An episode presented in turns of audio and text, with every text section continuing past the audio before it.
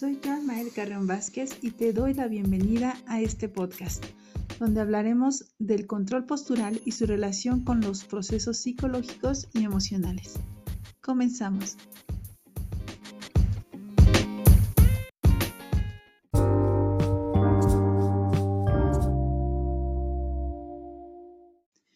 Una de las expresiones de vida y salud más evidente es el movimiento y las interacciones que nos permite tener con el medio.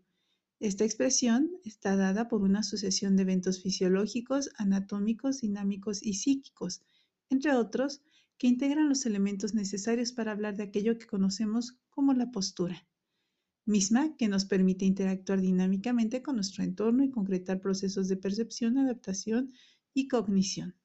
Es por ello que es de suma importancia indagar en este proceso y sus implicaciones tanto neurofisiológicas como psicológicas para el desarrollo en el ser humano. En una primera instancia te platicaré acerca de las diferencias entre la postura, el tono, la posición y la actitud, así como los elementos neurofisiológicos que requiere para llevarse a cabo. Y posteriormente hablaremos de su interrelación con los procesos psicológicos y emocionales y las posibles alteraciones en el desarrollo normal del niño. ¿Qué es la postura, el tono, la posición y la actitud? Pues bueno, para hablar de ello, citaré a un autor de 1998, Quirós, quien define la postura como la actividad refleja del cuerpo con respecto al espacio. Esto implica que se establecen relaciones entre las diferentes partes del cuerpo y también entre el cuerpo en su conjunto y el espacio, es decir, el ambiente circundante tanto durante el reposo como al ejecutar movimientos. Cuando la postura que se adopta es la habitual de la especie para una edad determinada y se ha fijado por reiteraciones o aprendizaje, es preferible hablar de posición más que de postura. Para mantener la postura erguida, el organismo ha desarrollado el sistema tónico postural, que recibe información de receptores exteroceptivos. Estos receptores precisamente están diseñados para captar la información que viene del exterior.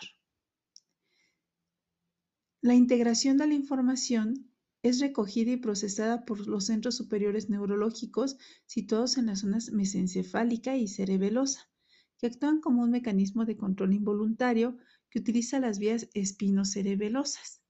Controlan el tono de los músculos, o más bien de las cadenas cinemáticas musculares encargadas de la postura. Este desarrollo motor es mediado por la función tónica, puesto que organiza el todo corporal, el equilibrio, la posición y la postura, que son las bases de la actuación y el movimiento dirigido e intencional. El tono depende de un proceso de regulación neuromotora y neurosensorial.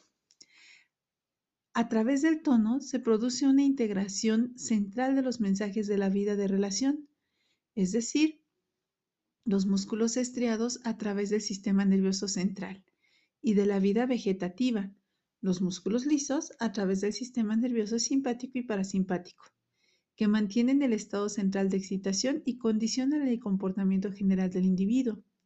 Bajo la influencia de las regulaciones globales de la actividad, el tono constituye una expresión orgánica y psíquica de enlentecimiento o de estimulación que determina la evolución del comportamiento del individuo. La cualidad de los movimientos está estrechamente ligada al tono de base, es decir, a los datos neurológicos y a la maduración nerviosa. En ese sentido, la definición de tono es muy variada, siendo que para algunos es definida en una situación dinámica y para otros en una situación de reposo, pero en general coinciden en que es una tensión, resistencia, o contracción. En resumen, una fuerza que se presenta en los músculos sanos y que brindan soporte a la postura. Así, se puede definir al tono como la actividad de un músculo en reposo aparente. Definición donde se señala que el músculo es reposo, está siempre en actividad, aun cuando ello no se traduzca ni en desplazamientos ni gestos. Este sistema tónico postural se verá reflejado en una actitud. La actitud se refiere a los reflejos, es decir, tienen cierta intencionalidad, dirigidos a retomar las posturas habituales o posiciones de la especie.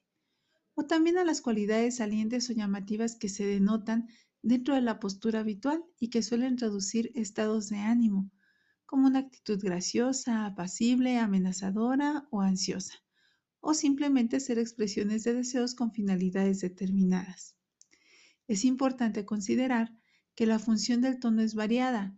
En primer lugar, es uno de los elementos que conforman el esquema postural.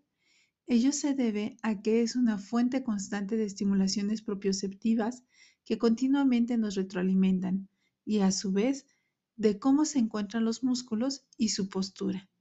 Esto hace evidente que además de la movilidad, nos permite una integración del yo en la psique, la construcción de un individuo con movimiento en el espacio. Ahora, ¿cómo genera este eh, serie de movimientos de estar parado, de relacionarnos con el mundo en nuestros procesos psicológicos y emocionales.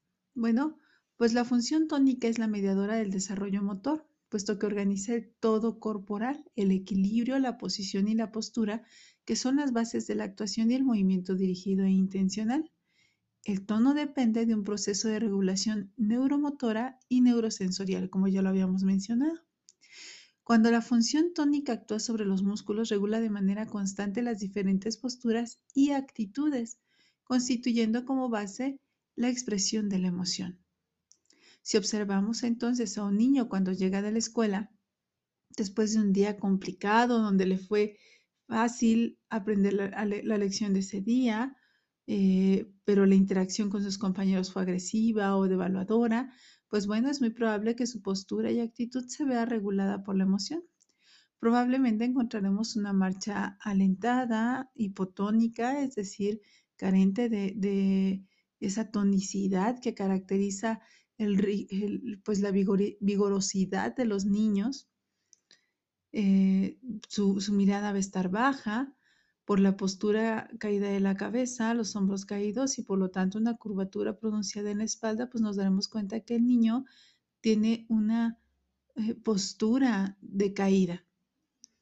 Por el contrario, en un día donde las cosas han salido de manera positiva para el niño, ha tenido logros e interacciones satisfactorias, su tono muscular se encontrará eutónico, es decir, de una manera sana.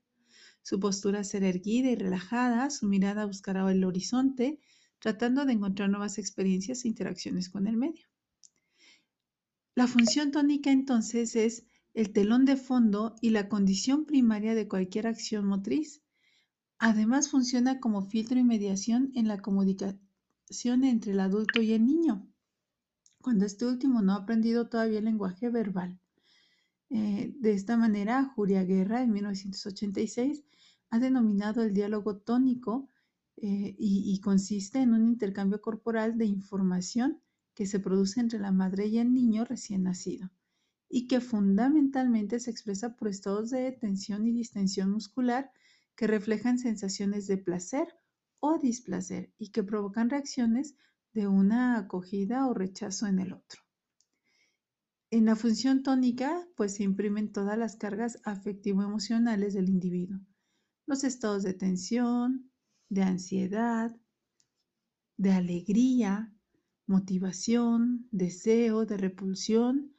Vaya, el diálogo tónico es la expresión y forma del lenguaje del cuerpo y representa un modo de sentir en la piel todo cuanto emerge de nuestra vivencia emotiva y relacional.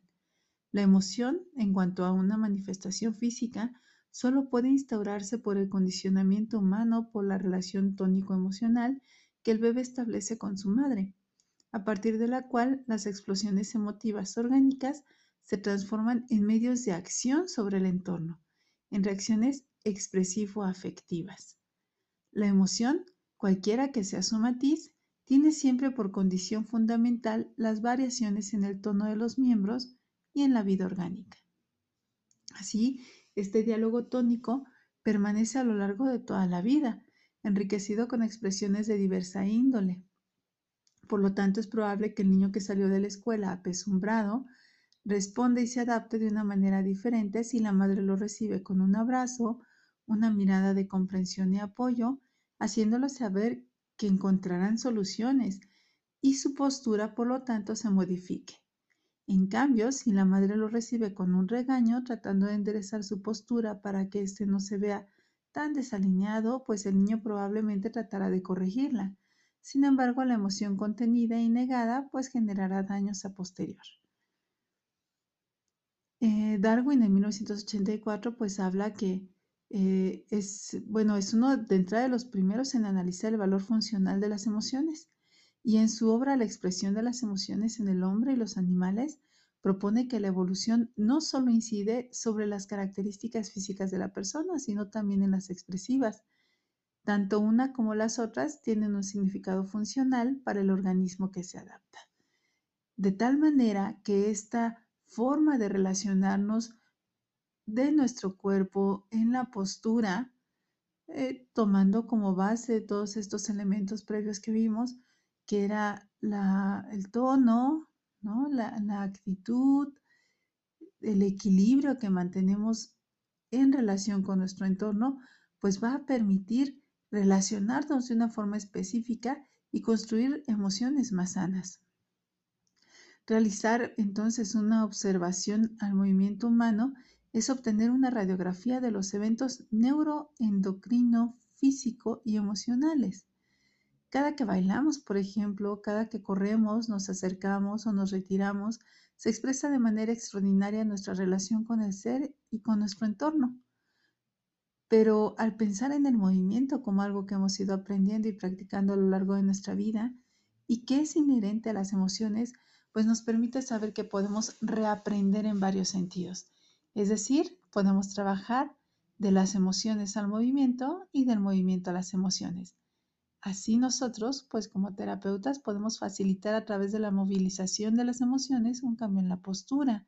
Y por otra parte, el cambio en la postura puede facilitar la movilización y el trabajo con las emociones. Por ello es tan relevante en nuestro campo disciplinar observar atentamente los mensajes que el cuerpo, a partir de esta diada tónico-postural, nos envía y promover a cualquier edad ya sea como una intervención temprana o una rehabilitación, nuestra higiene postural. Espero que haya quedado claro el tema y estaremos hablando próximamente de temas que son relevantes a el área de la psicología y el movimiento. Gracias.